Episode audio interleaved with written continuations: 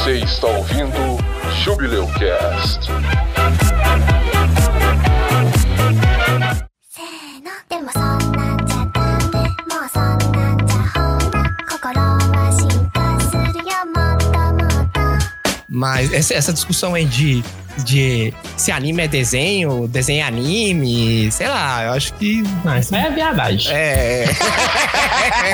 É, mas gera uma treta legal, hein? gera, gera, Isso aí gera. é um risca-faca doído. Mas é, eu acho que seria, seria outro podcast. Na hora que fala, não, desenho japonês, é anime, porra! Vamos entrar nisso, não. Talvez, eu acho que em outro podcast pode gerar uma discussão muito boa. E daí você pega, tipo, o Avatar. O Avatar é o quê? A Avatar é uma- é um desenho com traços de anime, mas não é um anime. Já Sonic X é um anime, por incrível Não, que não, pareça. não, chega! Puta que pariu, não! não, não, chega! Não chega, não, não, vamos começar essa porra. É, não, mas um, ó, nem todo desenho é anime, mas todo anime é desenho. É, isso é. Não sei. É, Caguei. ué. Caguei! Vamos começar essa porra.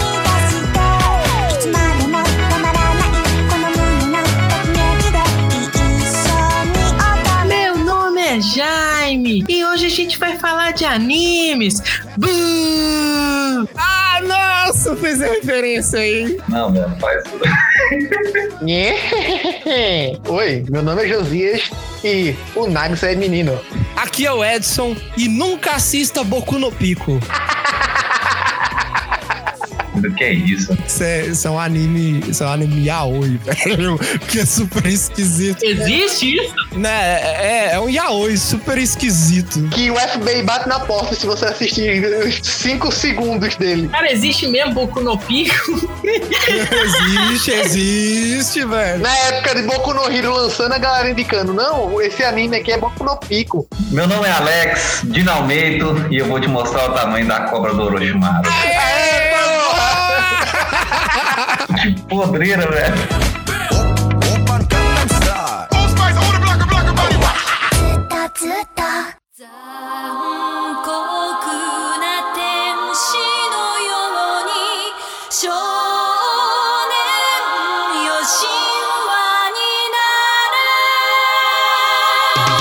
Bem-vindos a mais um episódio do Jubileucast, o júbilo dos podcasts. E hoje vamos falar sobre animes. Hoje vamos mostrar pra você por que anime não é só Naruto, porque o mundo dos animes é tão mais diverso do que você pode imaginar. Vamos explicar pra você como que se classifica um anime, os principais gêneros de anime, os mais presentes no Japão, os que são mais presentes aqui na América Latina. A gente vai dissecar de uma maneira bem simples e bem didática o que é um anime, como pode variar um anime. Claro que a gente não vai abordar todos os, os gêneros aqui, até porque é muita coisa, mas hoje a gente vai se focar em shounens, tá? Pra quem não conhece, shounens é anime tipo Naruto, que tem um protagonista que é, geralmente passa por situações difíceis e vai ficando mais e mais forte. Aqueles animes que são mais voltados para o pessoal que tá saindo da infância e indo mais pra adolescência, assim. Aqueles animes meio pra a galerinha, assim, dos adolescentes, jovens dinâmicos e tal. E hoje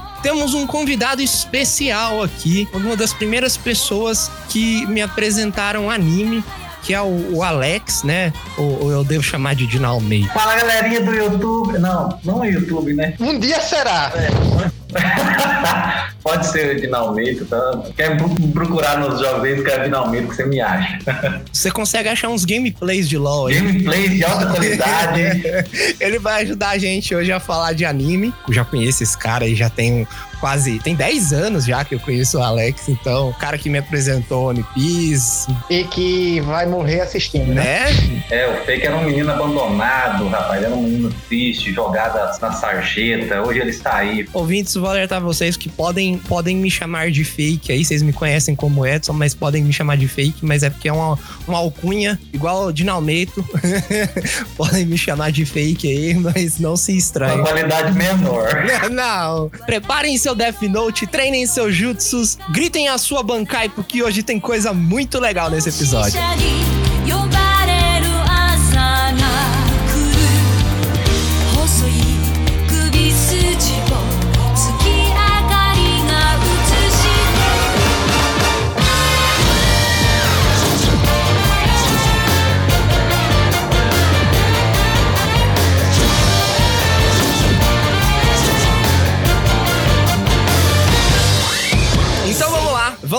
Começar falando sobre o que é o shounen. Bom, pra vocês que não sabem o que é anime, né? Antes de falar de Saiu desse episódio e vamos logo assistir pelo menos o episódio de Naruto. Ah, então peraí, peraí, que eu tô, peraí que eu tô saindo. Peraí que eu tô saindo. tchau, Não, Jaime. sai não. Nem queria estar aqui. Bom, a anime, como vocês devem saber, são desenhos japoneses, tá? Nós não queremos que o podcast entre nessa discussão se anime é desenho, se desenho é anime. Mas é, É, pode ser. é. O fato é que Só pros otaku sujos que não é. Olha, olha. O fato é que animes são animações japonesas, tá? Os animes, os mais famosos, né, os que fazem mais sucesso tanto no Japão quanto aqui, eles são do gênero shounen, que do japonês que significa justamente uma pessoa jovem, né? Uma pessoa que é um, um adolescente, pré-adolescente. É justamente para esse público que esses animes são voltados, tá? Porque que essas produções são voltadas. Eles pegam mais ou menos dos 12 aos 16, que é mais ou menos o público-alvo da produção, tá? Da obra. Eu acho que vale a pena também fazer a diferença aqui. Uma leve sim, a diferença básica, que é o seguinte. Shonen, eles são voltados mais para o público masculino, por mais que tenha elementos de fazer parte do público feminino assistindo, mas eles são voltados mais para o público masculino. Quando é voltado para o público feminino, eles são chamados de shoujo, que é geralmente quando o protagonista é uma menina, um adolescente, por aí vai. É, Você sabe que é shonen quando tem um monte de menina de calcinha, aparece, aparece, né? O Naruto vira mulher, essas coisas. É, exatamente. Existem outros gêneros, né? Existem outras divisões, né? Como o shoujo, como o Josias falou, né? Que é mais voltado para garotas, né? Percebam que todas essas palavras em japonês, se você for traduzir elas, elas justamente são ah, o público-alvo, né? Shoujo seria garotas novas. É classificado por idade e por sexo, né? Então tem o pra adolescente homem, pra adolescente menina, pra adulto homem, pra adulto menina, pra bebezinho e assim vai, né? É, se pra bebezinho eu não sei como que é classificado, cara. Mas tem. Tem os animes que são voltados mais pra criança. Mas o que mais faz sucesso, inclusive aqui no ocidente, né? São os shounens que são bem populares, né? Eu acho que aqui no Brasil, nos últimos anos, Naruto tem ficado bastante popular. Tem ficado, não, ficou bastante popular. E hoje em dia, a cultura japonesa se difundiu bastante. Aqui no Brasil, o número de apreciadores cresceu. Então, não, não, é, não é incomum você encontrar grupos falando sobre anime, falando sobre produções japonesas, sejam tokusatsus ou outro tipo de coisa. Tem noção que o Naruto ele já tá velho, né? Tem gente aí que já tá em outra geração. A geração do Naruto é outra. Os meninos de hoje em dia não assistem Naruto, mais não. Assiste, outra- assiste no máximo Boruto. Assiste Boruto. Mas, tipo assim, o primeiro é Naruto, mas pra mim o primeiro é Dragon Ball, vamos dizer assim, o que deu o start na galera. Eu acho que foi Cavaleiro do Zodíaco, não? Ai, é muito velho. Quem que. Nossa, o Cavaleiros é muito old, velho. Aí. Mas aí eu acho que na época nem, ninguém conhecia por anime, era só um desenho. Acho que Dragon Ball vai dar mais ou menos essa, essa puxada meio que desenho japonês e tal. Já eu acho discordo porque teve na TV Manchete, teve Shurato, teve Cavaleiro do Zodíaco, teve Shaman King, entre outros animes assim, que eles eram eh, característicos como anime. A manchete passava quase só anime. É, exatamente. Aí eu acho que a galera já conhecia antes, mas sendo que, tipo, teve aquele período de ato do final da rede manchete, aí teve depois que foi voltar a retomada dos animes com Dragon Ball, com Dragon Ball Z, com Pokémon e por aí vai. E tinha o pessoal lá, os riquinhos, que assistia no Cartoon, que tinha um programa só de anime. Tinha, tinha Cartoon, tinha Jetix, que passava antigamente. Jetix é mais novo. A Fox Kids também. Fox Kids. Tinha também os canais específicos para animes, que era Tumix, é, Animax. Já viu, né? Já viu o burguês safado aqui, o burguês safado da- do grupo já se pronunciou aqui, né, cara? Eu tinha tios que eram burguês safado. Fazia o quê? Ia pra lá das férias, né? De pirraia. Vou aproveitar. Eu acho que o, o mais proeminente pra gente, na nossa geração, foi Cavaleiro do Zodíaco, não foi Dragon Ball, não. Vocês mais velhos, vocês ouvintes mais velhos, provavelmente conheceram o anime muito mais cedo, né? Podem ter conhecido por Shurato, por Cavaleiros do Zodíaco, mas a nomenclatura de fato de anime, né, começou a ser a ser usada, né, com Naruto já na, na SBT, né, quando o Naruto começou a passar na SBT, que eles começaram a chamar de anime anime isso, anime aquilo. Pegou, né? Hoje em dia, anime, ninguém chama mais é, é Naruto ou Dragon Ball de desenho, é anime. Eu acho que Naruto produziu mais otaku do que os outros. Eu também concordo. Se você pensar, Dragon Ball, Cavaleiro do Zodíaco, eles não têm a estética japonesa. O Cavaleiro do Zodíaco é os, os meninos japoneses na Grécia, né? O, o Dragon Ball é uns alienígenas. Eles são alienígenas num, num mundo muito louco que tem dinossauro. Eles não tinham estética de Japão, né? Acho que Naruto é japonês. Eles moram num lugar que é muito parecido com o Japão, né?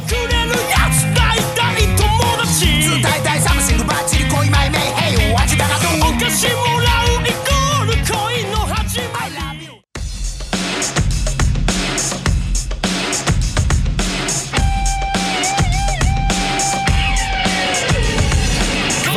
começar falando sobre o anime que deu origem a essa febre aqui no Brasil. Já existia, como a gente falou agora há pouco, Cavaleiros do Zodíaco, Shurato, Dragon Ball, já existiam, mas o que deu o start mesmo, né, como o Jaime falou agora há pouco, foi o Naruto, né, até porque ele trouxe essa perspectiva de Japão, porque pega muito da cultura japonesa. Isso, exatamente. É, Naruto, como o Edson tava falando, e a gente tá no, no início aqui comentando, Naruto é aquele menino da roupa de gari, que tem o demônio na barriga dele, que todos os pastores são contra. Não, brincadeira, minha gente. Naruto, ele foca justamente nisso. Ele é um anime que volta mais pra cultura japonesa, porque ele pega tanto aqueles elementos da era Edo, da era feudal, da era Sengoku, onde existiam os ninjas. Não do- da mesma forma que são apresentados no anime, mas sim da forma mais crua. Aí eles fazem essas referências aos ninjas, botando toda a questão do misticismo do Naruto, onde eles têm os jutsus, onde eles têm é, poderes que eles podem dar por cima da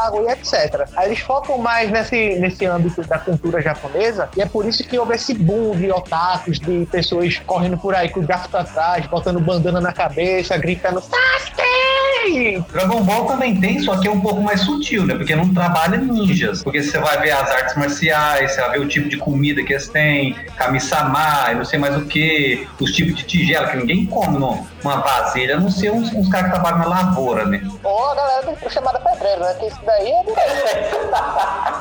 Galera chamada pedreiro.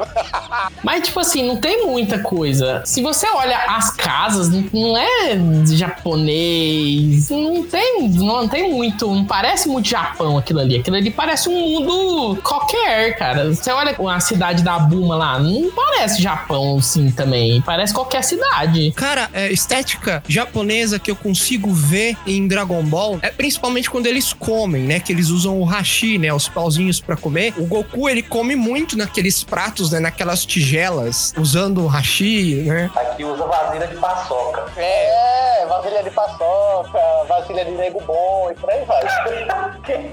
nego bom é um doce, tá, minha gente? Só pra não pensar em besteira. Jesus Cristo. Então vamos lá. É, Alex, o que é Naruto? Quem é Naruto? Qual é a história de Naruto? Conta pra gente de forma sucinta. Tem história? Não, que sacanagem. Fala assim, velho. Nossa. Tem, herege!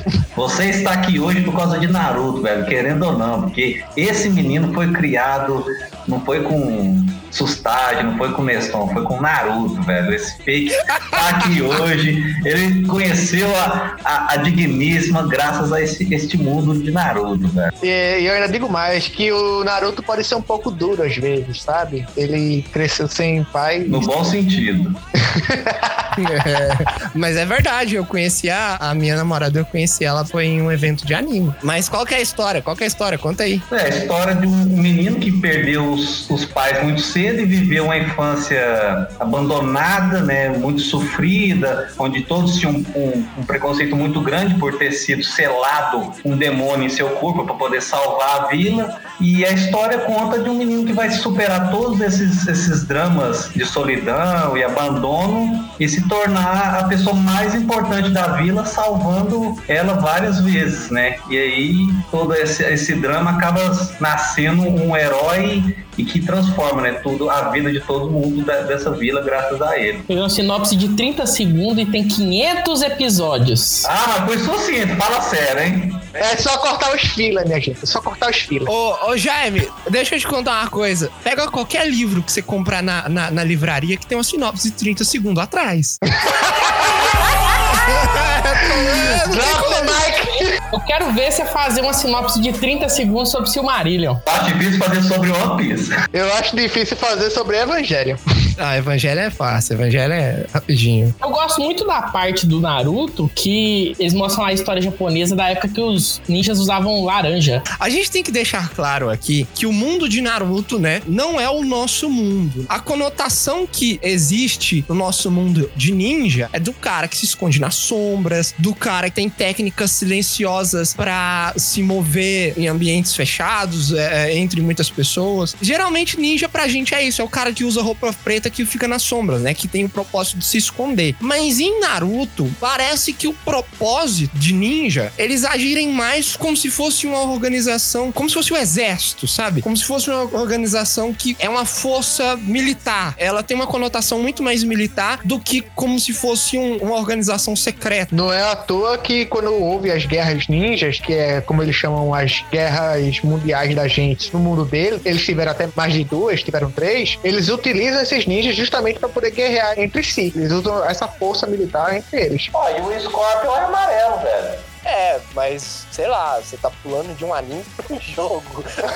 Não, mas é, é todo ninja. Não sei, eu sei que eles usam, eles Ele usam é ninja, máscara. é a vila, é, era uma vila dele lá, dos, dos ninja Scorpion lá, não sei nem o nome não, mas tinha. Os Ninja Scorpion. Tinha as- a vila dos ninja Scorpion a vila dos ninja Sub-Zero. O Sub-Zero, ele mata toda a vila do, do Scorpion, por isso que o Scorpion não gosta dele. Na verdade, não foi o Sub-Zero, foi o Quan Chi parecendo o Sub-Zero. É, porque ele incitou uma, uma traição entre os clãs. Mas é porque no Naruto, eles, todos falam que eles são ninjas. Mas metade ali não é ninja, não. Tem uns ali que é tipo um guerreiro. Tem um que parece que é um. um- tipo assim, como é que é o nome daquele bichinho verde com cabelo de cuia? Bichinho verde com cabelo. Piccolo. É o Rock Lee. Que ele é tipo um monge, ele não é um ninja, é um monge. Com um certo tanto de cabelo, né? É com cabelo.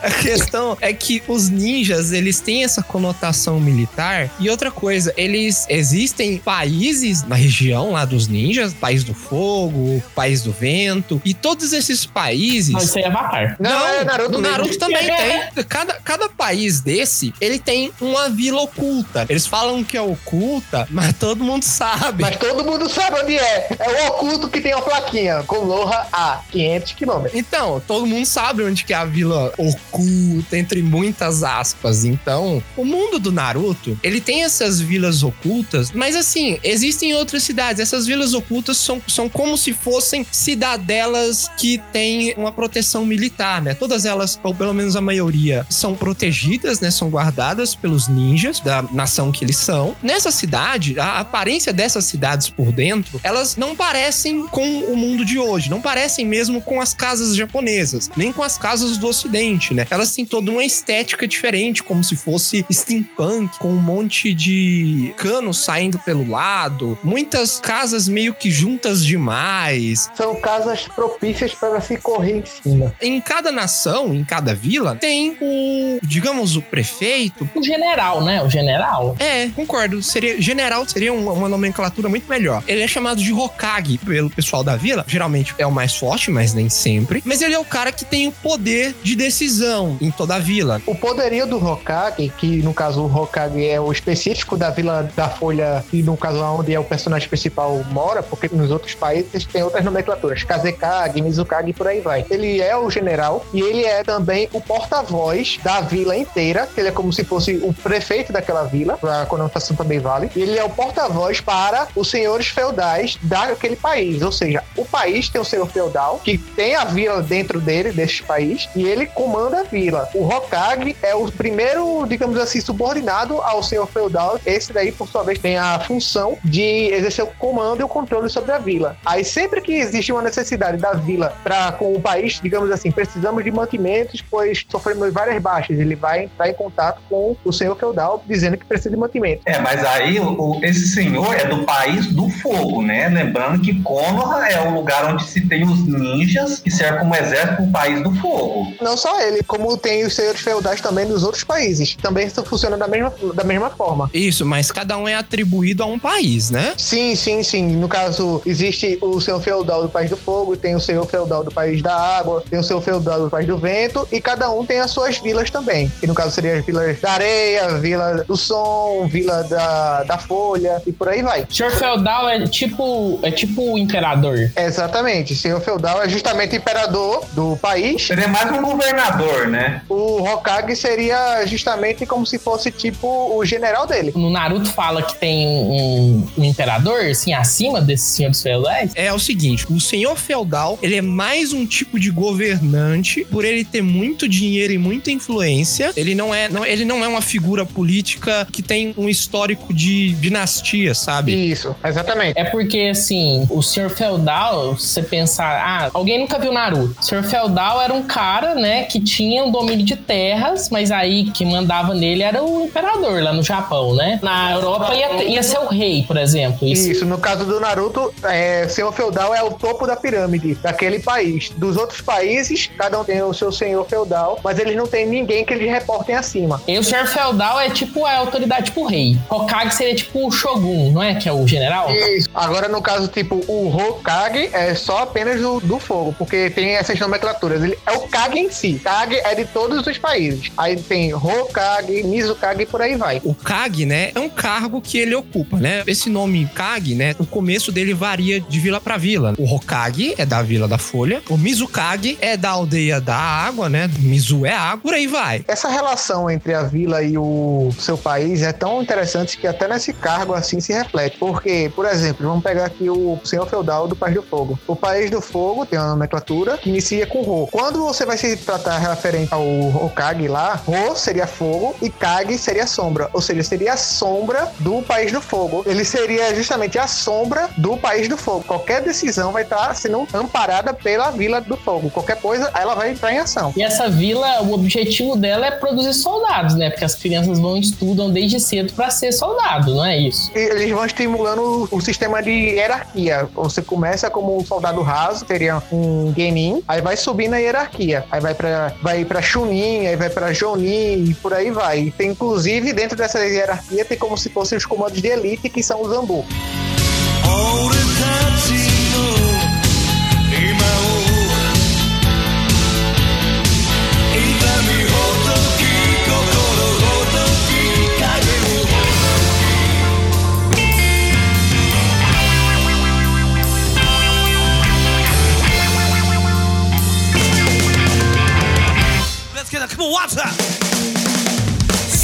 Anime ele, ele fala sobre esse menino, começa com ele virando Genin, né? Ele quer ser Genin, ele tá terminando a escola, a escola ninja, ele vira Genin e o sonho dele é justamente virar Hokage. Porque ele é o mais boçal, fraco, lixo imbecil de todos. Mas é porque não é que ele é o mais fraco, mas é porque tem um esquema no Naruto é que eles são de tipo clãs, tipo família samurai. Eles têm uma família de guerreiros daquela família. O Naruto é o único que não tem isso, né? Mas a família do Naruto é muito forte, velho. Não, mas no começo ninguém sabe. No primeiro episódio, a gente só sabe que o Pirraia foi selado com um demônio que tava destruindo a vila na barriga dele. E por causa disso, a galera associa o demônio ao Pirraia e taca-lhe o pau no Pirraia de desprezar ele, de humilhar ele e não considerar ele nem como parte da aldeia. Considera ele como literalmente uma aberração. E ele não tem família, não tem ninguém pra proteger ele, né? Aí tem justamente ele sofrendo esse, todo esse preconceito. E tem outros personagens também que vão aparecer um pouco mais na frente da história que também sofreram algo parecido com ele ou que usaram dessa, desse pretexto dele ter essas raposas pra poder subjugar ele, mas depois acaba caindo na razão que ele não tem culpa de nada. Ele simplesmente era uma criança que foi utilizada como um receptáculo sem nem ter escolha. O sonho dele é virar Hokage, é ser o Kage da vila dele, é ser o general da vila dele. Eu acho que o Naruto ele busca esse reconhecimento das pessoas porque ele sempre foi muito deixado de lado. Então ele vê que o Hokage é uma pessoa muito respeitada, então ele busca isso aí e vê a importância que as pessoas dão para o Hokage, né? Não, a história é isso aí. Não tem, tem mais história, não. É isso aí.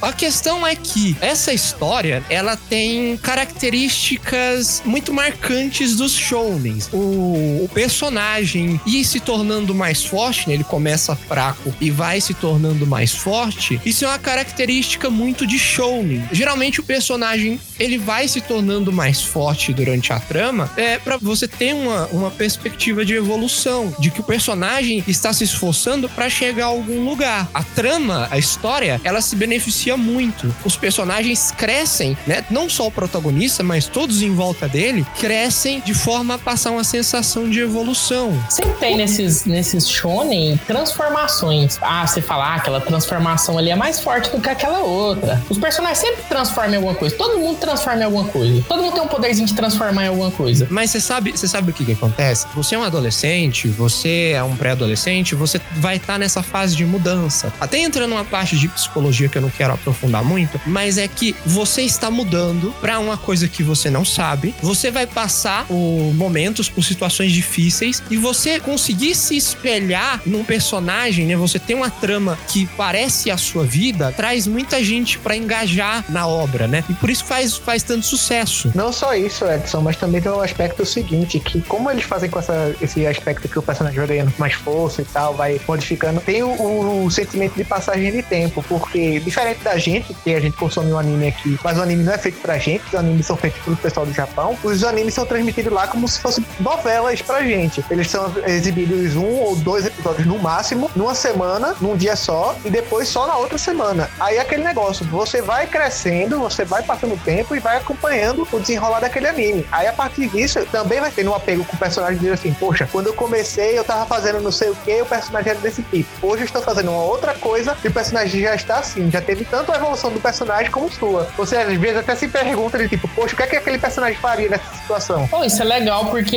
isso é diferente de desenho americano. Porque, por exemplo, desenho americano, ou num quadrinho americano, o Batman é o mesmo Batman há 75 anos. No anime, as- os personagens vão crescendo. Eles começam crianças, depois eles vão virando adultos, até uns morrem, né? Mas eu acho que isso daí é, acaba sendo, tipo, é uma faca de dois legumes, né? Porque se você for ver, tem hora que chega no final de, de anime que eles estão praticamente destruindo o universo, aquelas coisas. Porque heróis praticamente nunca vão fazer. Se você pegar a história de super-heróis, eles usam os seus próprios poderes de formas criativas para vencer cada tipo de vilão. Agora, tipo, se você pegar o Naruto no começo, quando eles tinham que soco, que pulava e virava toquinho e bababá, você não vê isso no final, porque isso aí é coisa de idiota praticamente. Alguém vai virar um toco quando o cara vira um tigre de fogo explodindo tudo, dá um chute e acaba com tudo. Mas eu acho que isso aí vai ser legal mais pra frente, que a gente vai falar de um anime que subverte isso aí. É, a gente vai falar daqui a pouquinho sobre um anime que ele tenta trazer um- uma nova perspectiva sobre esse ponto de evolução. Daqui a pouquinho a gente vai falar. É bom a gente falar nisso também, falar desses poderes. Isso é muito comum em, em shounen também, né? Os personagens terem poderes, terem técnicas especiais, técnicas secretas, é, lutas que geralmente são muito chamativas. O final de Naruto, por exemplo, tem muito poderzinho, tem gente atravessando dimensões, vira uma coisa esquisita. Da epilepsia nas crianças. É, Ah, mas aí até Pokémon. mas e Pokémon, ele é pra crianças. Ah, mas isso aí é apelo visual, né? Apelo visual. Criança, criança gosta disso. Aí mexeu no coração do Jaime, porque o Jaime assistiu muito Pokémon na infância dele. Shonen, quando você é criança, é muito bom porque você não tá nem aí com histórias. Você quer ver a porrada, você quer ver a ação. Você não, você não tá preocupando com o drama familiar da pessoa, não. Você tem no Naruto, mas não tem. Tem, mas não tem. Aí, quando você cresce, você acha meio bobo, né? Tipo, Cavaleiro do Zodíaco, não assista. Cavaleiros do Zodíaco, se for assistir, assista Lost Canvas. Mas o Cavaleiro não chega a ficar absurdo, eles não tem um. Ah, não. Mil golpes na velocidade da luz. Pega Bleach pra você ter noção. Aquilo é. Nossa, velho. O primeiro poder do, do, do Seiya é dar, eu acho que é 100 socos na velocidade do, da, do som ou da luz, uma parada assim. Não, da, Do som, do som, eu do acho. som. Quem Do faz som. da luz é o, o Aiolia. Se você pegar os poderes dos cavaleiros, você pegar o Seiya, tem o meteoro de Pegasus, cometa de Pegasus e acabou. Tem o turbilhão de Pegasus também. Shiryu, cólera do dragão, eles têm tipo dois, três poderes cada um e fim. Só aumenta alguma coisa de velocidade e sexto sentido, sétimo sentido, essas coisas, não tem mais que isso. Eles não criam uma- um Kamehameha super poderoso que destrói tudo. Outra característica que é legal, que dá pra você ver no Naruto e qualquer um desses, que você- do jeito que você tá falando aí, dá pra gente pegar, ó. O personagem principal do anime é sempre o underdog. Ele ele é sempre o cara que ninguém gosta dele ou o cara mais fraco. O Naruto era o mais fraco. Ele não conseguia nem passar na- no exame lá direito. Ele não conseguia fazer o jutsu mais, mais bobo. E assim como, sei lá, o Goku, que era o da raça dele, era da classe mais fraca. Ele é sempre o underdog. Ele é sempre o cara que tá no pior. E ele vai se superar durante o, o decorrer, né? Às vezes eu fico viajando nisso aí, porque quando o cara criou o Dragon Ball, ele criou o Dragon Ball com o Goku pequeno e ele era pica, mais forte que todo mundo e era fora do comum. Será que ele já pensava lá na frente que ele seria o mais fraco, aquilo tudo? Não, ele veio um planeta que ele era um lixo. Ele não era mais forte que todo mundo, porque inclusive quando Dragon Ball começou, o Kuririn era mais forte que ele. Mas a evolução dele é muito fora do comum. O mestre falar: ah, você tem que treinar um Kamehameha aqui, você vai gastar uns 20 anos e vai lá pau, treinando na caminhonetinha e faz de primeira. É, todos esses caras de anime, eles são muito fracos, mas eles são muito talentosos, é isso. Eles aprendem as coisas muito rápido. Ou quando o roteiro precisa que eles aprendam. Assim, só deixando aí. Esse negócio do, do protagonismo são ferramentas narrativas que o autor pode justificar pra fazer uma trama, cara. Pra fazer a trama andar. E isso é uma ferramenta narrativa. É ruim? Nem sempre. Pode ser bom? Pode. Depende do roteirista, né? Lógico que o cara consegue explicar alguma coisa muito bem explicada que tipo todo mundo, ah, é, beleza. Agora tem uns caras que explicam uns três e assim, não, isso não faz sentido nenhum, mas aí você vai discutir como, né? Aí a gente discutindo aqui é engraçado, né, cara? É muito igual os animes um do outro, os shonen. Você acabou de falar do, do Kamehameha. O Mestre Kami demorou 20 anos, sei lá, pra fazer aquilo lá, porque era uma técnica muito foda. Aí o Goku do nada, assim, faz ele na caminhonete rapidinho. Assim como no Naruto tem lá o Rasengan, que foi uma técnica que demorou uns meses, anos pra ser desenvolvida, e o Naruto faz em duas semanas. E, mas ele custou, viu? Ele, na, no cu dele foi pensa, ele não foi Mas simples, mesmo não. assim, cara, o Minato, né? Ele demora sei lá quantos anos pra desenvolver isso. O Jiraiya vai lá e aprende. E o Naruto vai lá e pá, duas semanas conseguiu. É, é estranho, é estranho. É poder do protagonismo com algumas justificativas. Eles disseram que a Kyubi deu uma capacidade melhor pra ele, porque logo no início você não consegue ver essa parte da- desse desenvolvimento. Mas depois, quando ele vai aprender a fazer o Rasengan, ele já teve contato com o poder da raposa que tá dentro da barriga dele. Aí disseram algumas justificativas que não ficou lá muito bem amarrado. O protagonista é sempre o cara mais fraco que aprende as coisas muito rápido. Eu achei que a justificativa foi boa, porque, tipo assim, falava que tinha que girar o chakra, ele não conseguia de jeito nenhum. Ele sozinho não faria nunca. Aí ele vai lá e faz os clones, os clones ficam lá cutucando o chakra dele, o chakra dele gira. Ele só vai conseguir fazer sozinho por conta própria, que depois ele faz até nas pontas dos dedos, praticamente, lá na frente. Ah, mas como é que você, que você explica ele ter aprendido o clone das sombras, que era uma técnica fodida de nível altíssimo proibida? Num pergaminho, hein? Ah, mas é assim? Você leu o pergaminho que você sabe fazer? Uai, me passa a receita que eu eu vou, ué. Te dou uma receita de Masterchef aqui hoje. Você vai fazer igual o Masterchef? Você que nunca cozinhou na vida, digamos. Não, mas aí a gente tá imaginando uma receita, mas tipo, a gente não sabe o que tá escrito lá no negócio. Talvez o pergaminho explique de um jeito que é extremamente fácil, por isso que era secreto e ninguém tinha. Eu acho que vocês já conhecem já essa saga de livros. Tem lá, o pergaminho, na verdade, era o nomezinho assim: Jutsus Secretos Proibidos para Burros. Pode ser. Não, era, era proibido porque era a técnica mais forte e mais fácil de aprender. Era por isso que era proibido. Porque se você lesse, você aprendia. Deve ser isso.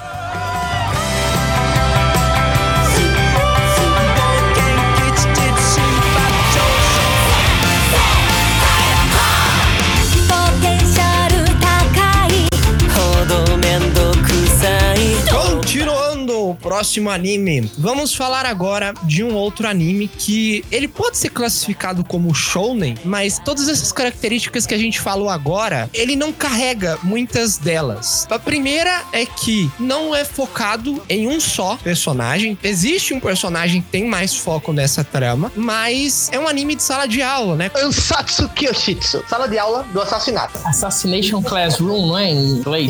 Isso. Aconteceu o seguinte: em um período de um ano, a lua explodiu e ficou com 70% dela destruída, formando uma crescente eterna. No mesmo período, em torno de uma semana ou até mesmo alguns dias, apareceu um polvo amarelo, cheio de tentáculos, vestido de professor, numa escola específica que era do bairro lá, na melhor escola da cidade e uma das melhores do país, do Japão, que ele estava disposto a dar aula para o terceiro ano do ensino médio, mas da última classe. E no caso lá, eles separaram de, de acordo com o desempenho escolar dos alunos, eles separaram de A a E. Ou seja, ele iria dar aula para o terceiro ano E. Ele disse que, ó, beleza, eu vou dar aula aqui, sendo que tem um porém. Eu tenho um ano aqui neste planeta, e se vocês não me matarem nesse um ano, eu vou fazer a mesma coisa que eu fiz na Lua com a Terra. E todo mundo tenta matar ele, dando tiro e tal, sendo que tem um problema. Ele não sofre efeitos de balas normais. Ele sofre efeitos apenas de balas específicas, que é um tipo de borracha. Nem mesmo assim, ah, não, beleza, então só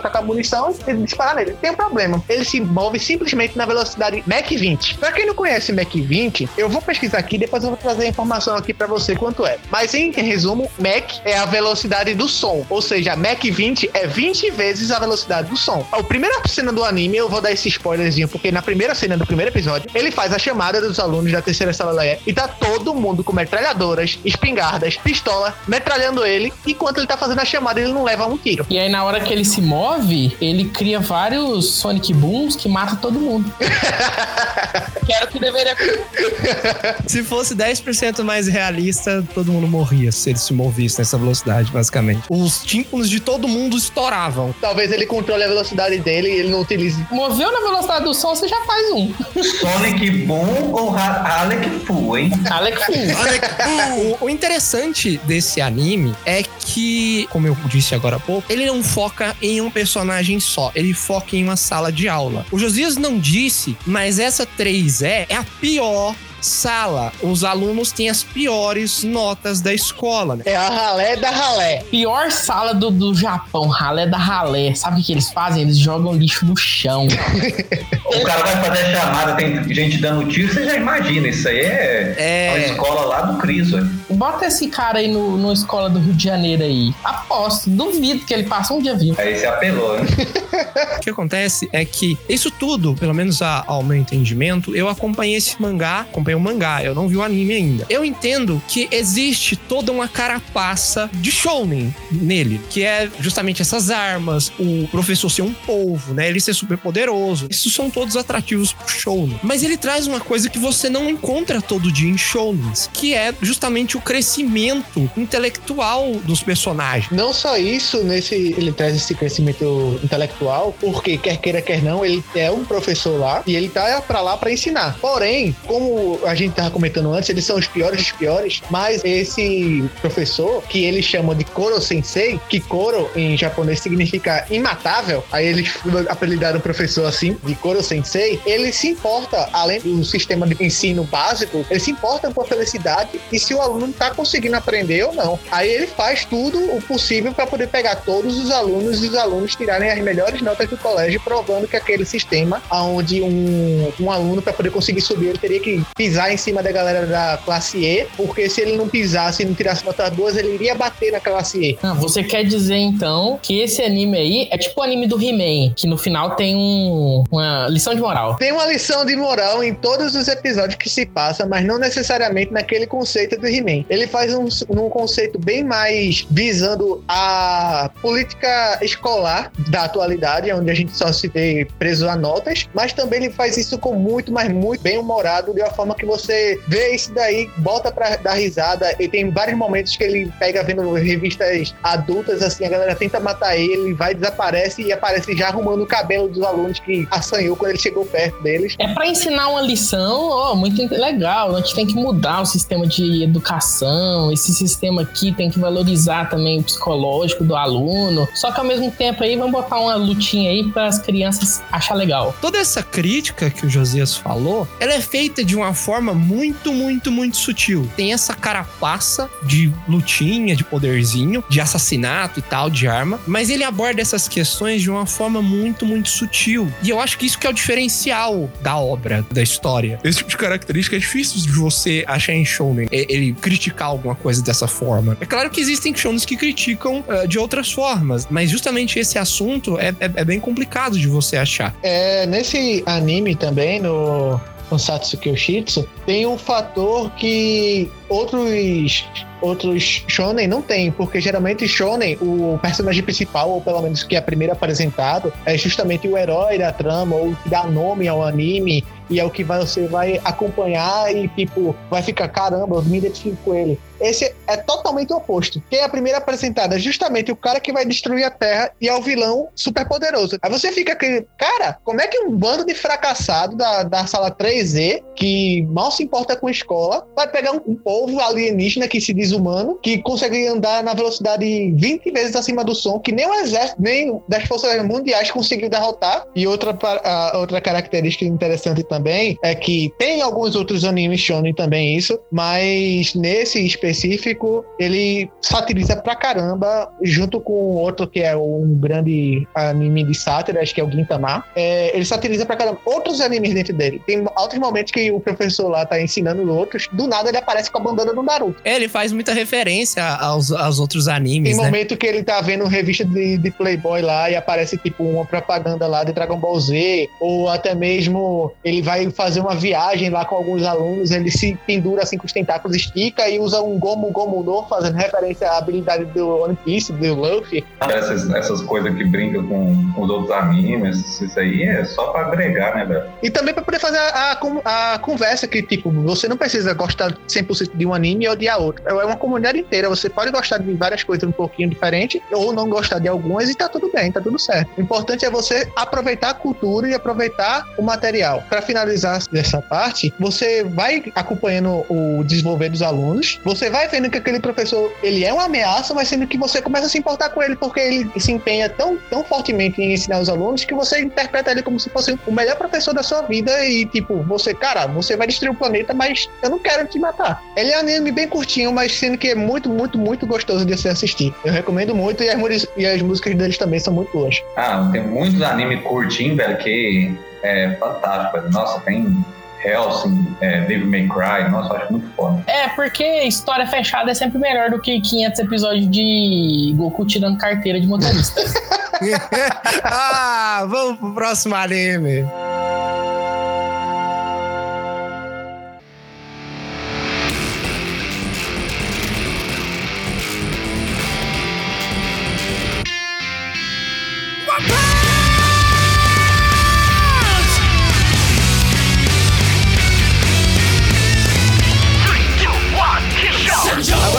Falar de outro anime que eu tenho certeza que vocês conhecem, mas estranhamente ele não se encaixa no gênero shounen. Estamos falando de One Punch Man. One Punch Man, ele saiu primeiro como webcomic. O autor, né, ele se denomina Oni, né? Ele, a gente não conhece o nome dele. O homem que desenha mal pra caramba. O Oni, ninguém sabe o nome dele, né? Ninguém mesmo. O único que mantém contato hoje com o Oni é o Yusuke Murata, que tá desenhando o mangá, que ele redesenha o mangá e junto com o Oni lançando na, na Young Jump, né? Que é uma outra revista da Shonen Jump. Mas ninguém conhece o Oni. Ele começou com essa webcomic. É, ele desenha muito mal, igual o Josias falou. Muito pacas. Ele começou uma história muito interessante. É uma história sobre heróis, sobre um mundo em que existem um monte de cidade, cidade A, B, C, né? As cidades têm nome de letras. Nesse mundo existem heróis. Esses heróis, eles trabalham para uma organização de heróis. Eles recebem por isso. E eles são classificados em, em rankings. The Boys? Sim, The Boys. Parece The Boys mesmo, né, cara? A webcomic, ela começou a ser lançada em 2009. Tem um site que o Oni publica os desenhos dele. E em 2012, o Yusuke Murata, que ele já é um, um mangaka já conhecido, ele entrou em contato com o Oni e trouxe o mangá pra Young Jump. Só que aí que a gente começa a divergir. A Young Jump, ela é uma revista mensal. A Shonen Jump, que lança os mangás, né, que é, vocês perceberem aí, Shonen e tal, ela lança semanalmente. A Young Jump, ela lança mensalmente e não são shonens, tá? A gente vai explicar pra você por que, que a gente tá falando de One Punch Man aqui. Como eu disse, tem essa sociedade toda moldada em torno dos heróis e os heróis eles trabalham nessa agência de heróis e recebem por isso. O personagem principal desse anime é o Saitama. O Saitama, ele é como se fosse. Vocês lembram que no, no- no começo a gente falou que os personagens eles evoluem muito rápido, chega num ponto em que eles já estão destruindo planetas, né? Chega num ponto muito absurdo. Pois é, o Saitama é como se fosse o personagem principal desses animes que tivesse chegado no seu ápice. Ele é tão forte que ele mata, destrói qualquer inimigo com um soco, né? Daí o One Punch Man. E aí a história é em torno disso. né? Pode parecer que é idiota. É, talvez seja, você talvez pode não gostar, talvez o anime seja. É idiota. Concordo.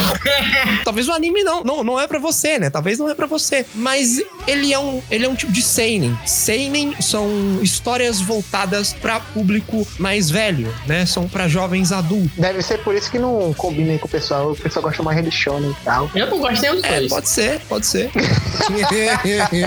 Mas o, o One Punch Man, ele desconstrói o protagonista do Shonen de uma maneira interessante. Porque você é tão forte que você não tem mais o que fazer pra ficar forte e tem uma história em volta de você. O engraçado de One Punch Man é o seguinte: no primeiro episódio, o cara tá, tem cabelo ainda. É um trabalhador que tava saindo do, do emprego e aparece um monstro lá e não tem nenhum herói por perto. E ele, o monstro vai atacar uma criança que é feia pra burro. Não sei o que, é que esse criador tem com desenho feio, criança feia e por aí vai. Ele vê que não tem nenhum herói próximo e, tipo, ele simplesmente sai andando e desvia. Mas quando ele vê que o, o monstro ele vai em cima da criança, ao invés de tentar atracar ele, que ele é um adulto, ele perde a cabeça e, tipo, vai peitar ele. Leva um- uma porrada, mas depois ele se revolta e consegue matar o monstro num, digamos assim, num pico de adrenalina. Mas ele é ainda humano, ele tinha levado uma porrada, ficou machucado e tal. Aí ele viu que ele, a, a criança agradeceu ele e viu que tinha um potencial pra fazer isso. Mas eu acho que a ideia, o legal desse anime não é história, porque Shonen não tem história. Vou lembrar aqui de novo. Mas não é Shonen. Na tua cabeça. O legal desse, desse anime aí é que ele subverte todas as coisas que a gente tava falando até agora. O personagem do anime é sempre o underdog, né? E ele vai crescendo conforme o anime. O Saitama não. O Saitama tem um episódio de flashback que mostra que ele era um fracote, mas ele já começa como o, o- o pica máxima. Eu acho que ele começa ainda como um underdog, porque ele leva o ataque, mas sendo que esse anime se torna mais uma sátira a todos esses outros animes. Tem a parte do- da evolução dele, mas sendo que ele faz, tipo, a evolução toda que um personagem de anime teria durante todo o anime, ele faz num episódio. Ele não faz evolução porque isso é flashback, cara. É, isso não, isso não é evolução, porque evolução você não faz em cinco minutos de tela. Isso é uma explicação. É, ele não tem evolução. Só cortou os filhos, velho. Boa, realmente. Só cortou os filas. Saitama é, é a história de Naruto, em 5 minutos. Não, velho, não. O anime de Naruto termina e começa One Punch Man. O engraçado do One Punch Man é que o personagem, igual o Jaime falou, ele não é um underdog, ele não é um pária da sociedade, né? Ele é o cara que é assalariado, ele é um cara comum. E aí ele decide virar herói por hobby. Ele não sabe, ele não, não sabe da existência dessa agência de heróis, né? Depois que ele fica sabendo. E aí o anime começa justamente aí. Ele é, arruma uma roupa bem, bem basicona de herói mesmo, bota uma capa e vai na rua tentando salvar o pessoal, só por hobby. Às vezes ele tá mesmo voltando do supermercado, encontra um vilão lá, nem tá de roupa, ele dá só um soco, destrói o vilão e depois segue pra vida dele. O que acontece é que tá tendo um caso de um enxame lá, de um monte de moscas, e é uma vilã lá que comanda essas moscas e tem um, ciborgue que ele tá tentando matar ela, mas não consegue. Aí ele consegue só ferir ela e ela se revolta quando ele tá prestes a matar ele. Ele aparece porque uma dessas moscas desgarradas tava na casa dele e ele não conseguiu matar. Essa mosca, eu queria o nome dela, porque dá pra fazer o anime dela, que foi a única coisa que o Saitama não conseguiu matar. Mas tem o anime dela, depois ela vai pro Breaking Bad lá. É, nossa! Pelo que eu vi de One Punch Man, eu achei muito, muito mais sátira do que qualquer outra coisa. Não é um anime voltado pra, pra luta nem nada. Tipo, você vê os heróis ficando pelados, um super-herói super bizarro. Tem tipo um cara meio carteiro, cara andando de bicicleta, velho. Então, tipo assim, O Cavaleiro Sem Licença. é zoeira o tempo inteiro praticamente aquilo lá, velho. Na primeira temporada é realmente isso daí. Porque na primeira temporada eles fazem como se fosse estilo desenho americano mesmo. Que tipo, cada episódio é um episódio de um arco fechadinho e tal. Na segunda temporada ele já começa a pegar uma coisa de mais de tipo, botar uma história ali no meio, onde cada episódio vai continuar contando essa história. A trama do One Punch Man, né? A primeira temporada do anime, ela é mais de apresentação. Ela é mais de apresentação do personagem, da proposta do anime. Ele é de comédia, ele, ele realmente é de comédia. Ele não é um anime que quer ser mais sério. Ele justamente pega esse tema de shounen e ele traz pra quebrar, né? Ele, Como eu disse, ele desconstrói. Enquanto essa trama avança, lá mais pra segunda temporada, começa a, a ter uma, uma nuance mais filosófica, porque o Saitama, ele não tem mais emoção. Quando ele começou a, a- a lutar contra os monstros, ele mesmo fala que ele tinha um ânimo, né? Ele se, se, se sentia ansioso nas batalhas, ele se sentia feliz em vencer. Só que agora ele não tem mais emoções porque tudo pra ele acaba num soco. E tem uma discussão na segunda temporada entre ele e um cara que é considerado mais forte que é fantástica. O cara, né? Eu não vou quero dar spoiler, mas ele discute o que é ser um herói. Que ser um herói não é você ser o mais forte, e sim a atitude. Não tá em força você ser um herói. E sim você estar lá na hora certa, você saber falar as coisas certas pra salvar as pessoas, de fato. E eu acho que isso que é interessante do anime. Tá certo, né? O, todo anime ele tem essa carapaça, por exemplo, a do One Punch Man é uma de sátira mesmo pra ser engraçada. Mas aí, a partir da segunda temporada, começam a questionar por que, que o cara é tão forte assim? Ele fez um treinamento bobo. Por que ele é tão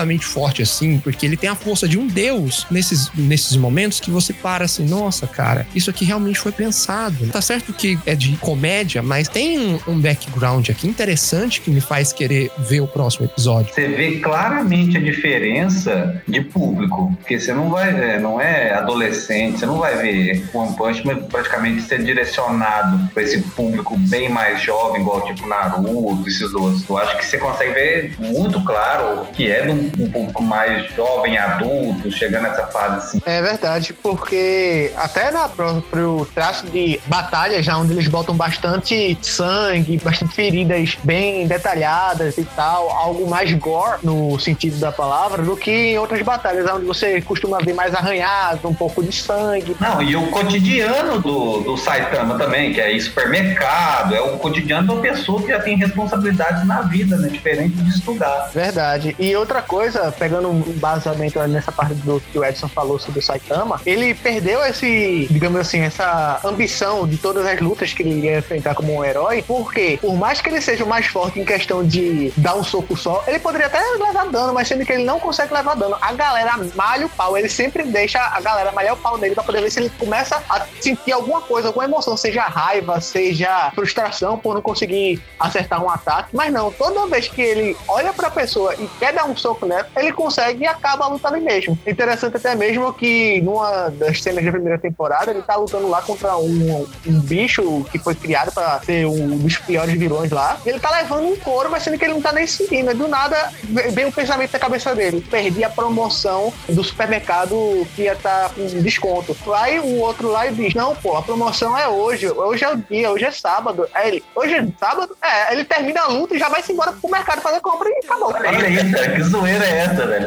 Não faz sentido. Mas é, eu acho que a, a ideia, às vezes, é que pessoa que tá assistindo o Shonen, a criança ali, ela não tá nem aí com os diálogos, ela não tá nem aí com a história, ela quer ver a porradinha. O legal do One Punch Man é que ele criou uma ideia num- numa coisa. E se não tivesse luta, assim, se a luta não fosse gigante, cinco episódios de luta, o personagem vai lá e dá um soco e acaba com a luta. O importante não é a luta. O importante nesse meu, nesse meu anime não é a, a batalha. O importante, às vezes, é o que eu quero discutir com isso, né? Então, por isso que isso não é pra criança. Porque você tem que ter uma, um entendimento do que, que ele queria dizer ali pra você conseguir gostar da série. One Punch Man, né? Você pensa, ah, eu nunca assisti One Punch Man, pra que, que eu vou ver um anime em que o personagem resolve a situação em um soco? Mas é aí que tá, ele não resolve. A maioria das situações que se passam no anime, ele não tá presente, que eu falo de luta. Quem traz a, a ação são os personagens secundários, porque eles não são tão fortes. Então, mas isso a partir da primeira temporada ou da segunda? Não, isso tem tudo. Tem, Tem sempre. na primeira temporada e tem na segunda também. Isso tem sempre. Mas isso será que sempre. isso aí não, não foi porque eles quiseram transformar a série mais com- numa coisa mais comercial? Não necessariamente, porque se não fosse assim, seria diferente do mangá, mas no mangá também é assim. o autor ele quer mostrar isso, ele se aproveita desses momentos pra mostrar que mesmo o Saitama resolvendo tudo num soco, no fim ele não é o herói. Por mais que ele salve todo mundo, quem tava lá, quem disse pra todo mundo, eu vou te proteger, fica atrás de mim, não foi ele. Ele é como se fosse uma caixa de abelha, né, velho? Ela tá parado lá. As coisas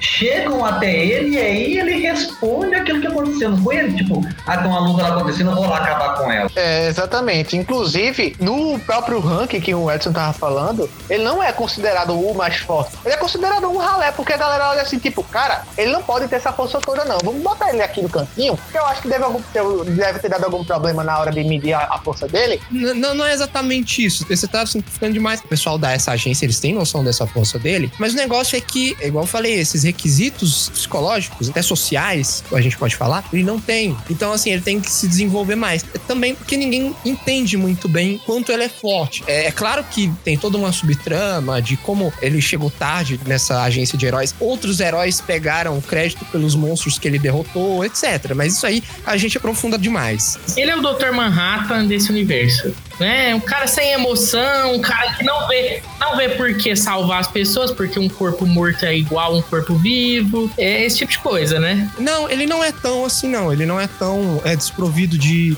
emoções assim, não. Ele entende que ele tem que salvar as pessoas, ele, ele, ele é empático com todo mundo. Mas ele, ele é usado quase igual o Dr. Manhattan em Watchmen. Porque você tem um personagem que ele pode fazer qualquer coisa, que ele é onipotente, que é quase o caso do Saitama. Ele deixa de ser um personagem se torna uma ferramenta narrativa. Ele vira algo que o autor usa pra engrenar a trama, né? Só que sem ser. Pode até ser considerado, mas sem ser um deus ex machina. É um deus ex machina com contexto. É um Deus Ex Machina que já tá anunciado, né? Sim, sim. É, só pode ser isso. Então, é é um anime interessante de se assistir. O Alex, o Alex não curte muito. Ah, não é, não é não curte, mas tipo assim, é um negócio que fica. Você fica com muitas dúvidas, você fica com muitos questionamentos que talvez você vai, vai ver lá na frente ou não e tal. Parece que fica muito, a primeira temporada, fica muito jogada as coisas como se fosse aquele poder do protagonismo, né? É, é esquisito mesmo. Não, não tira a sua razão, não. Mas pela proposta, eu não acho que fugiu muito, não. Assim, é gosto. Se você gosta de ver evolução, por mais que a trama possa ser infantil, vá, os shonens é, são o seu caminho. Mas existem outras obras voltadas para o público mais velho que também tem essa evolução, né? Só que é uma pegada, às vezes, muito mais suave do que os, os shounens propriamente ditos, em que o personagem ele tem um boost, evolução, ou mesmo pode ser pelo poder da amizade, pelo poder do protagonismo, aconteça mais assim nos shounens, mas tem mangás que tem essa, essa característica de maneira mais suave. É outra questão nessa parte aí que o Alex estava comentando, é que também a gente percebe isso, mas sendo que pode ser suavizado pelo roteirista ou pelo criador, porque é um anime, um mangá de humor. Aí ele pode estar dizendo, ah, eu tô satirizando a parte do poder do protagonismo aqui, porque, tipo, o cara sempre vai resolver o problema lá, não importa qual seja. Muitas vezes também a gente chega a dizer assim, ah, realmente é um anime de humor, mas quando as lutas são apresentadas, é que fica naquela, ou a gente torce até mesmo pro vilão pra poder o protagonista dizer assim, não, ele não é isso tudo que tá pregando, ou pra, tipo, realmente agora ele vai ter uma luta que ele vai voltar a sentir alguma coisa. Pelo menos isso é o que acontece comigo quando eu assisti alguns episódios do One Punch Man. Então, mas aí no, no- com o tempo não fica raso, não. Assim, você tem aquela ideia inicial, então você teve uma ideia muito boa. Nossa, eu vou aqui satirizar isso aqui. Fiz um episódio, primeiro episódio muito bom, satirizando tudo. E consegue manter durante os próximos episódios? Consegue criar coisas novas? Ou é repetitivo? Essa é a questão. No, no anime, na primeira temporada, eles vão escalonando. Igual a, os outros animes shonen, eles vão escalonando, mas eles vão escalonando o nível de ameaça. Aí você, muitas vezes, beleza, o cara do bairro lá, que, sei lá, consegue destruir um, um carro. O Saitama destrói ele com soco. Beleza. Aí daqui a pouco, no outro episódio, aparece um cara que consegue destruir um, quarteirão inteiro. Aí Saitama destrói ele com soco. Aí ele vai escalonando, não dizendo que, tipo, ah, vai sempre aparecer o mesmo tipo de inimigo pra tratar com Saitama, ele sempre vai vencer. Não, ele vai escalonando Não, eu acho que o One Punch Man você tem que assistir de, de coração aberto. Porque foi diferente de tudo que eu já assisti. É um negócio que parece que é um negócio de luta, mas é um negócio de comédia, mas é um negócio que uma hora tá contando uma coisa, outra hora parece que tá contando outra. Então tá, abre o coração e assiste. Eu acho que é mais ou menos, mas ele tem um, um- um cunho legal se você for pensar pelo lado mais humorístico e, e pela quebra de, de- de padrões que tem. Assim, gosto é gosto. Você, você assiste o que mais te atrai, né? É isso aí. É tipo a gente que assiste por isso. É, por isso. Vamos pro próximo mangá, essa porra. Vamos lá.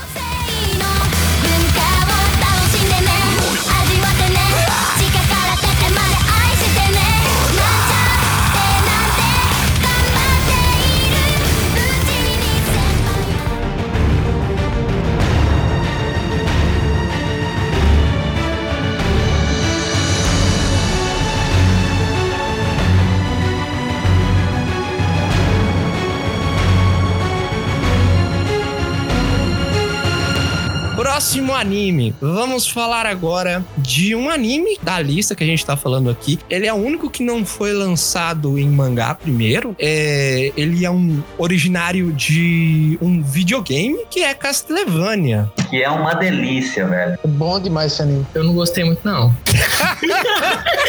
o, Ca- o Castlevania, ele é proveniente de um jogo. E um jogo de uma época que ninguém se preocupava em contar a história. Era pra fazer ponto. Né? Ele era do Castlevania 3. É aí que você tinha lá três protagonistas e eles tinham que matar o Drácula. Você tinha o Trevor e mais três carinhas. Eu acho que um deles foi cortado no anime, né? Tinha um cara da lança, que não tem no anime. Tem história, mas não tem. Ele tem, tem o Drácula, e aí o Drácula, ele é mal, como todo vampiro, só que ele se apaixona por uma mulher, e aí essa mulher torna ele um cara melhor, ele para de querer ah, matar todo mundo, ele se torna um cara contido por causa dela. Ela é uma mulher médica, né? Ela não é dependente dele, ela tem a própria força dela, né? Acho que isso é coisa mais americana até, né? Não sei se em japonês geralmente se faz muito isso. Como ela era médica, assim, meio numa época meio medieval, ela usava umas coisas meio que pareciam magia, né? Então a igreja acaba achando que ela é uma bruxa, queima ela, e enquanto o Drácula tava viajando pelo mundo para conhecer as pessoas, a pedido dela. E aí, quando ele descobre isso, ele quer destruir a humanidade. E essa galerinha que vai atrás dele, um deles é filho do Drácula com essa mulher, né? Que é o Alucard, que ele é um meio vampiro. O Trevor, ele é um descendente de uma família antiga de caçadores de vampiros. Tem uma mulher maga. A história é isso. e a história é isso. E eu- mas eu acho que não. Eu acho que os personagens não são muito bem desenvolvidos. É, Não sei, não sei. Vocês acham? Você acha ele é meio que só pra fazer sucesso com o público mais saudosista? Acho que é pra, fazer sucesso com o público do jogo, né? Todo mundo queria, queria ver o Alucard, todo mundo gosta do Alucard. Nossa, Alucard, muito foda. Ah, as, as referências que tem, você, pegar quando tá o, o Trevor lá na, naquela, naquela biblioteca, acho que na segunda temporada mesmo. E aí você vê a- a- armas que você vê dentro do jogo, tipo cruzes, que você, que você vai pegar dentro do joguinho você jogar, a cruz que volta, tem umas bombas como se fosse de água benta, que você só vai conhecer isso aí se você jogou o jogo. E aí as pessoas param, tipo, vai jogo. As pessoas vão pausando lá e vai vendo, nossa, aquela, aquela arminha tá ali, ah, aquela outra tá lá. Não, então eu acho um, um- um anime muito saudosista, apesar de achar muito bem desenhado e gostar muito da história. Eu não sei, eu sou suspeito. Porque, porque, tipo assim, tem muitos personagens. Você não entende muito bem a motivação deles. Eles não têm crescimento muito, muito grande, não. Tem o, o Trevor, que aí, beleza, ele é protagonista, então ele tem um pouquinho mais de história, então. Mas não vai pra lugar nenhum. Ele é quase o mesmo personagem do começo até o fim. O Alucard é o mesmo cara do começo até o fim. Um cara até meio frio, ele parece meio um robozão. Tem a menina lá que faz um parzinho romântico, então tem ali, né? Tem um pouquinho. E aí tem o pessoal do Drácula, é todo um bando de monstros, você não entende o que, que eles querem, não. É tudo, é tudo uns caras que querem destruir a humanidade mesmo, porque eles são maus. Eles são maus e é isso que eles são. Falando em questão de público, qual que é o público do Castlevania, né? Ele tá bem longe de ser um shounen, né? Até pelo tom da história, tem um tom muito mais adulto do que os outros animes que a gente falou. E eu acredito que ele, ele esteja muito mais para um seinen, que é- são para os jovens adultos, quanto para adulto mesmo, que jogou o jogo, que conhece é, é, Drácula Castlevania 3, que conhece o Symphony of the Night, O anime, ele realmente é um seinen, porque tem vários elementos característicos de tipo de seinen, que é tipo aquelas cores mais frias, geralmente animes têm cores mais alegres, mais vivas, mais intensas, como a gente talvez exemplificando aqui, a roupa laranja do Naruto e etc. Esse não, ele tem uma cor mais fria, por se passar num, num ambiente meio que de trevas, pois se passa na... Acho que é Valáquia que chama. Acho que é Valáquia. Isso, Valáquia, Valáquia. É como se fosse uma, uma Europa na Idade Média, não é? Isso, exatamente. Aí tem todo aquele conceito do- da Era das Trevas, onde o sol não existe aquele sol do céu azul, como a gente vê em vários desenhos animados, ou até mesmo em outros ani- animes. É um, um céu meio cinzento, meio de madrugada, assim, nunca tá aquele sol. A gente vê também a forma dos personagens se portarem, eles estão geralmente bebendo. Não é PG-13, é isso que você quer dizer. É, exatamente, não é PG-13, é PG-18, 16 estourando. Estourando. É, né? eu, acho Estourando. que, eu acho que o legal desse anime é, é como ele trata, eu acho que a, a Lisa, que é a mulher do Drácula, né? E como ele trata até a, a outra menina lá, eu esqueci o nome dela,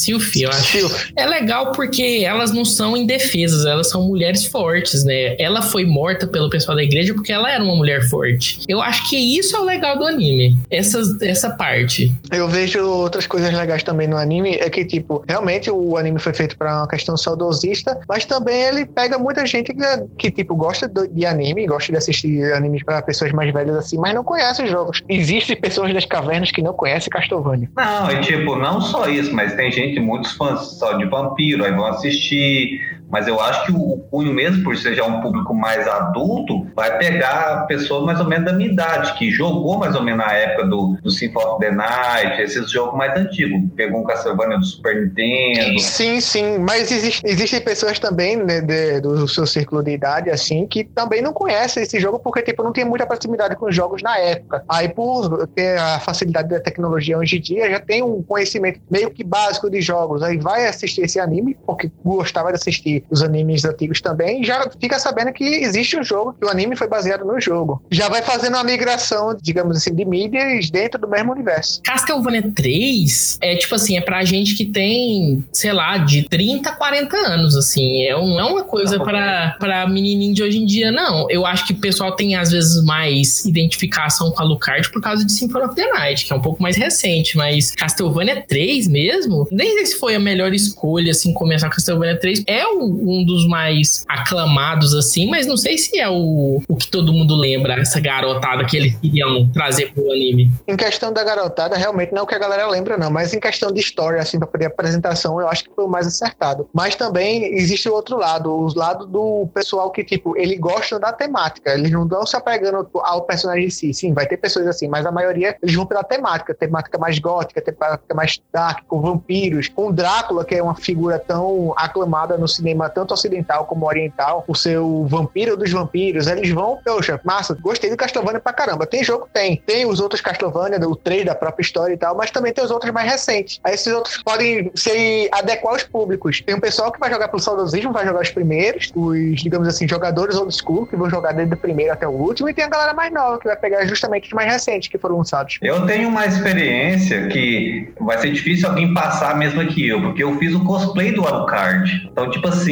eu fiz um cosplay de Orochimaru, que foi um dos primeiros, que aonde eu chegava nos eventos, todo mundo conhecia. Eu fui até na, na Comic Con com o Alucard e eu podia contar nos dedos quem conhecia, velho. Então, tipo assim, não era um personagem já muito conhecido. Apesar de que eu acho que a pegada principal do anime, a, a época que fez, foi por causa do Alucard. Apesar de que eu acho que o Alucard aparece em quase todo, porque até no, nesse último do PlayStation 3, o. Me fugiu o nome agora, ele aparece, né? Mas nesse último aí do Lords of Shadows, eles subverteram um pouco a história, né? O Alucard nele é o Trevor. Então, é a mesma pessoa, então é meio esquisito. Eu acho que, assim, às vezes eles escolheram isso, até porque tem o Alucard, que eu acho que é o personagem mais, mais icônico, mas é, é a história mais antiga, né? Então, o Trevor é um dos mais antigos na, na cronologia lá do jogo. Então, nos próximos eles podem colocar o Simon, depois eles podem colocar o Richter. Então, eu acho que eles pensando no futuro também, né? Porque o que que vai contar nessa próxima temporada, né? Vamos dizer assim, que vai acabar, vai lançar o mês que vem. Provavelmente o Simon, provavelmente deve ser o próximo da linhagem dos Belmont. É, até porque o, o arco do Trevor, assim, pelo menos no anime, deu assim a entender que se finalizou. É isso aí. O Seinen, então, são animes para um público um pouco mais adulto, mas eu acho que eles miraram num público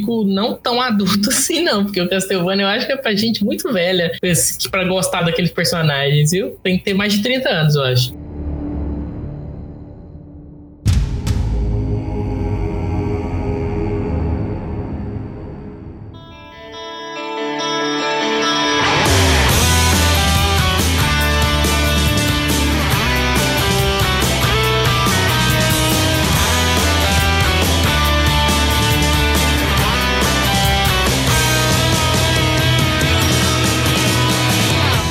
Finalizar aqui, cada um quer indicar um anime que não seja o que a gente trouxe? Eu quero indicar aqui Hunter x Hunter. Yato versus Yato? Yato versus Yato, sim senhor. Porque o anime finalizou, o Yato tá no mangá. Autor preguiçoso. Quase 10 anos que não desenha. Preguiçoso não, preguiçoso não. O bicho é viciado em Dragon Quest e eu posso provar. Eu vou, eu vou indicar um aqui que eu acho que é o. o- eu, não, eu não gosto de anime, gente. Mas eu vou falar que esse é um bom. Esse aí é o supra-sumo dos animes. Esse, se você não gosta de anime, acho que você gosta desse. É o Fullmetal Alchemist. Todo mundo. Esse é o anime dos animes. Assiste esse. Tá no meu S2, tá no meu S2 esse. Tá no nosso S2.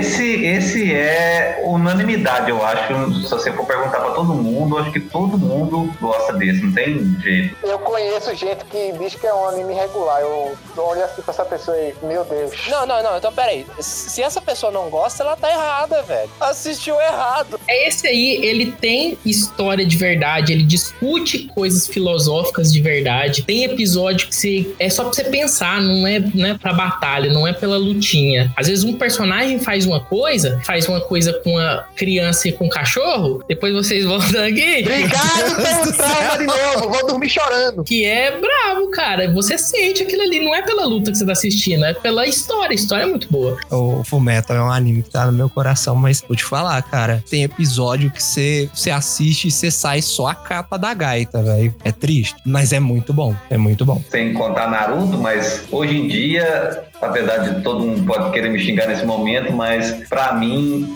é, One Piece é. por- Não vou falar supra-súmula, mas ele tem de tudo, velho. Você vai conseguir chorar, você vai conseguir rir, você vai conseguir. Você vai ter hora que vai- o cara vai dar um soco assim, que você vai, tipo, dar o soco junto com o cara pela emoção.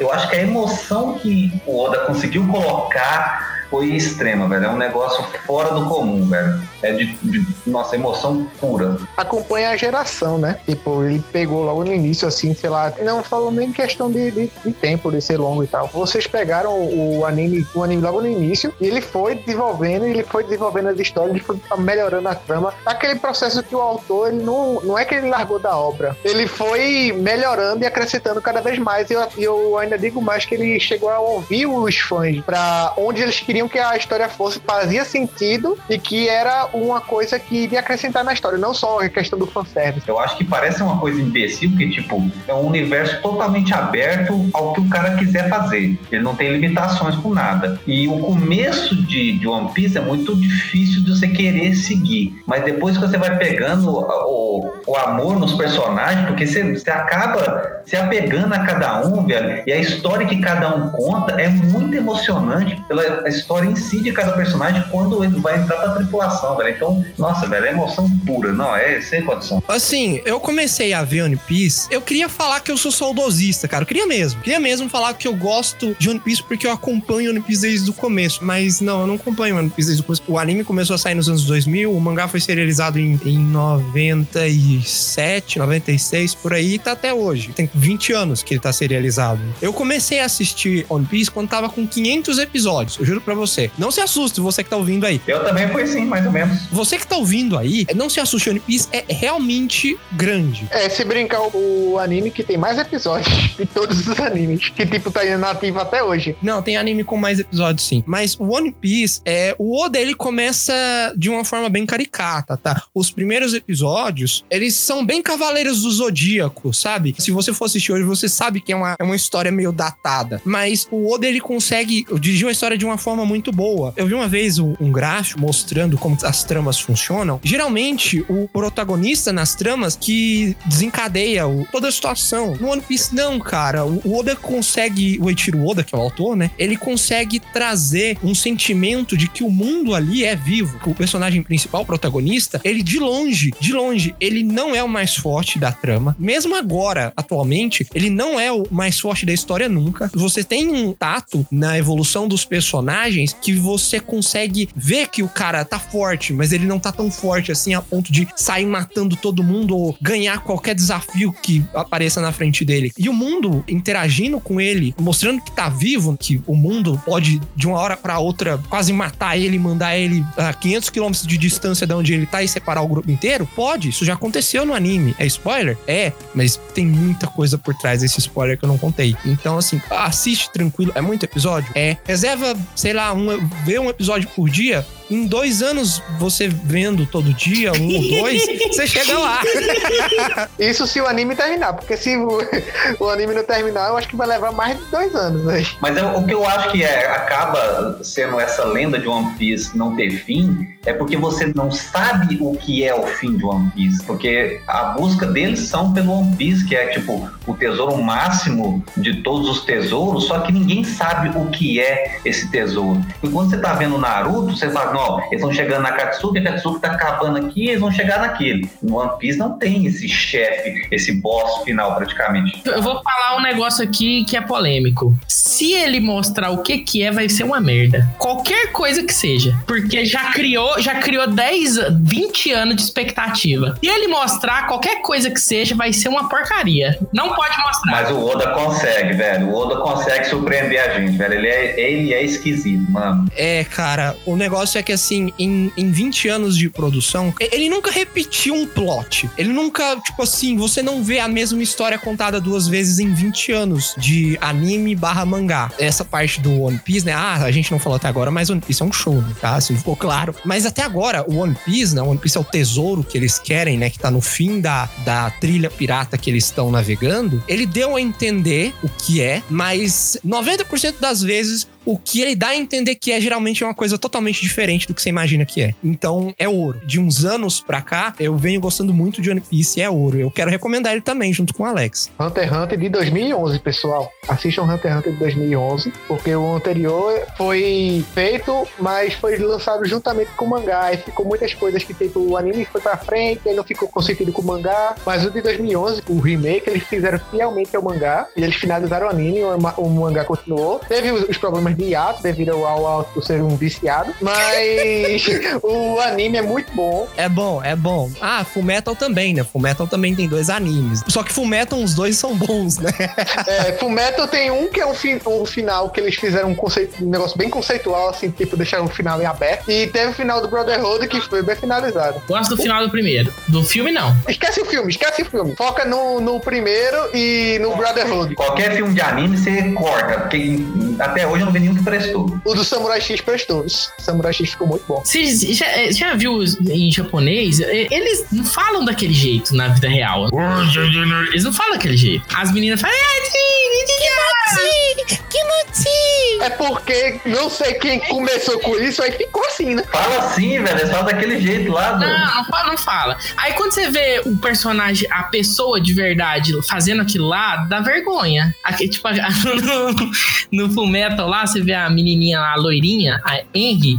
Ela Winry, chega Winry. assim, ela. Henry, Henry. Winry, Winry. Winry, Winry. É isso aí. Ela chega assim e fala. "Ah, sei lá." É, é meio, é meio tosco, assim. Mas acho que é pra quem não tá acostumado. Acho que a gente já acostumou com essa, com essa pegada. É igual o Dragon Ball, quando você vê o Dragon Ball e você vai ver o, o Dragon Ball em japonês e fica assim, credo, velho, que loucura é isso? mas o, o Goku é uma senhora, velho. O Goku é dublado por uma senhora, velho. É verdade. Por favor. Mas o que o Jaime tava tentando falar é em questão de tipo do live action, fica esquisito destoando do anime, porque no live action as pessoas, os japoneses, não falam igual aos personagens de anime. Eles falam num conceito mais formal mesmo. É por isso que eu acho que o, o Samurai X ficou bom, porque tipo, no Samurai X ele não tem essa característica de vozes tão grande. É mais meio que tipo um anime mais ou menos pé no chão. Tem muita mentira, mas é mais ou menos pé no chão.「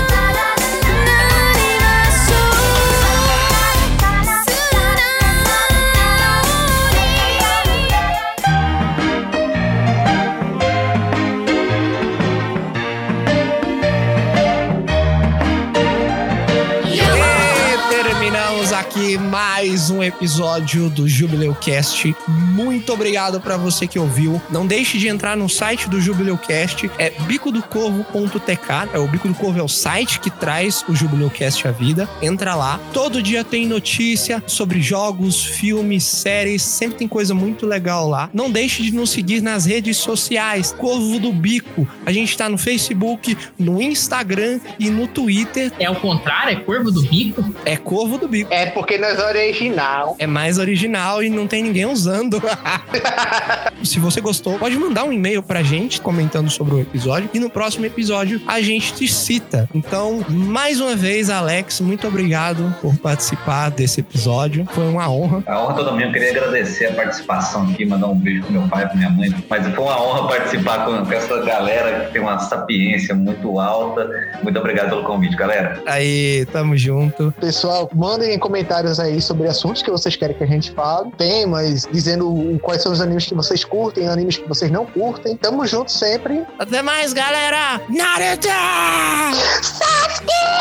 Até mais!